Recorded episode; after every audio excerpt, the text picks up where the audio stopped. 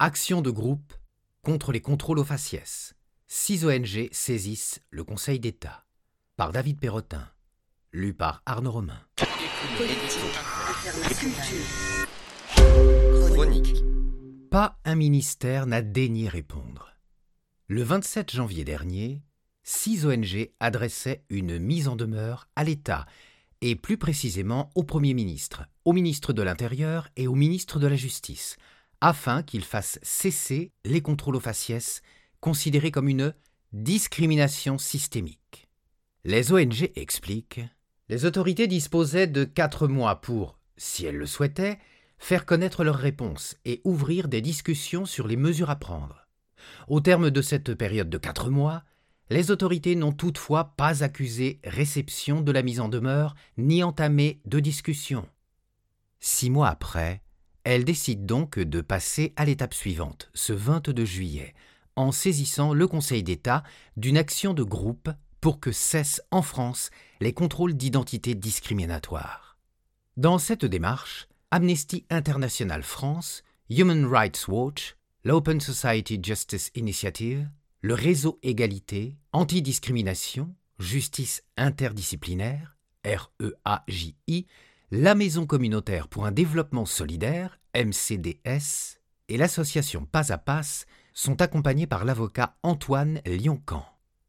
Les ONG, qui confient dorénavant la demande de réforme systémique à la justice française, justifient un contrôle d'identité au faciès est un contrôle opéré à raison des caractéristiques physiques de la personne liées à son origine, qu'elles soient réelles ou supposées. De tels contrôles reposent sur un motif illicite. Ils sont donc discriminatoires. C'est pour que cesse cette pratique que cette action de groupe est lancée.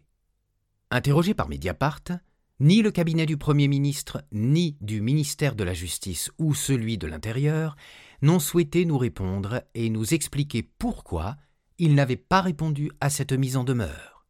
Celle-ci formulait six exigences, estimant que seules ces mesures, combinées les unes aux autres, peuvent déboucher sur une réforme efficace et remédier à ce que les ONG qualifient de manquement de l'État à ses obligations légales et internationales. Premièrement, modifier le Code de procédure pénale pour interdire explicitement ces discriminations. Deuxièmement, mettre en place un système de récipicé. Troisièmement, créer un mécanisme de plainte efficace et indépendant. Quatrièmement, ratifier le protocole 12 de la Convention européenne des droits de l'homme sur la non-discrimination, que la France n'a pas signé. Et cinquièmement, modifier les objectifs de la police, les instructions et la formation que lui sont données afin d'améliorer ses relations avec la population. Puisqu'elles n'ont pas obtenu de réponse, les ONG saisissent maintenant la justice pour qu'elle enjoigne à l'État d'agir. La requête déposée devant le Conseil d'État comporte aussi des témoignages nombreux de personnes qui ont fait l'objet de contrôles faciès des témoignages de personnes qui ont observé de tels contrôles et des témoignages de policiers qui ont rapporté leurs expériences, précisent les associations. Autant de présentations de cas individuels qui rappellent l'ampleur et la persistance de cette pratique. Cette action de groupe a lieu quelques semaines après une importante victoire en matière de lutte contre ces discriminations. En juin dernier, la Cour d'appel de Paris a reconnu les contrôles aux faciès subis par trois lycéens à la gare du Nord en mars 2017. Mamadou Kamara, Ilyas Adadji et Zakaria Hadji Madi avaient porté plainte pour discrimination raciale. Ils dénonçaient ces contrôles survenus lorsqu'ils rentraient d'un voyage scolaire, mais avaient été déboutés en première instance en 2018. La Cour a cette fois-ci condamné l'État pour faute lourde et ordonné le versement de 1500 euros aux plaignants. Avant cela, les condamnations ont été nombreuses. Le défenseur des droits a dénoncé cette pratique et demandé d'y mettre fin. La plus haute juridiction de l'ordre judiciaire, la Cour de cassation, a elle aussi jugé en 2016 que l'interpellation de trois jeunes hommes à raison de leurs caractéristiques physiques associées à leurs origines, réelles ou supposées, constituait une faute lourde engageant la responsabilité de l'État. En août 2015, c'est le Comité des droits de l'homme des Nations Unies qui a aussi exprimé sa préoccupation quant à la persistance du profilage racial en France. Et le 28 juin 2021, la haute commissaire des Nations Unies aux droits de l'homme a épinglé la France en raison des contrôles d'identité au faciès. Des éléments qui ne font que conforter les six ONG à faire pression pour éradiquer cette pratique jugée ancienne, généralisée, discriminatoire, illégale et humiliante. Emmanuel Macron, alors candidat, avait d'ailleurs promis qu'il ferait cesser ces pratiques. Il affirmait, par exemple, sur le plateau de Mediapart, qu'il lutterait contre et promettait alors de changer la culture, le mode de management et le recrutement dans la police pour y remédier.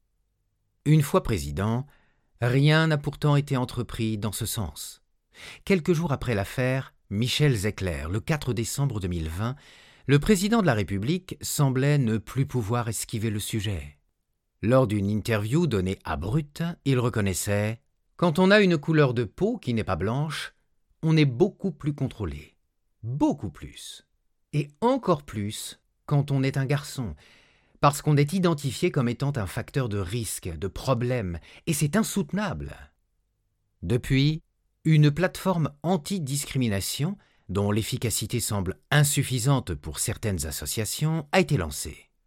Le Beauvau de la sécurité, lancé en grande pompe par le ministre de l'Intérieur Gérald Darmanin, suscitait aussi l'espoir chez certains.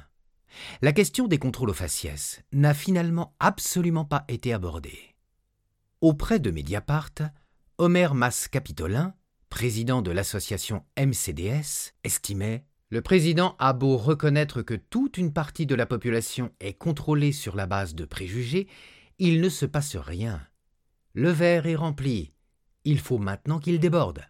J'ai de l'espoir car, quand on a choisi de passer par le droit et parce qu'il y a une prise de conscience de ces discriminations. Mais je rappelle qu'on demande une seule chose, l'égalité de traitement. Mediapart.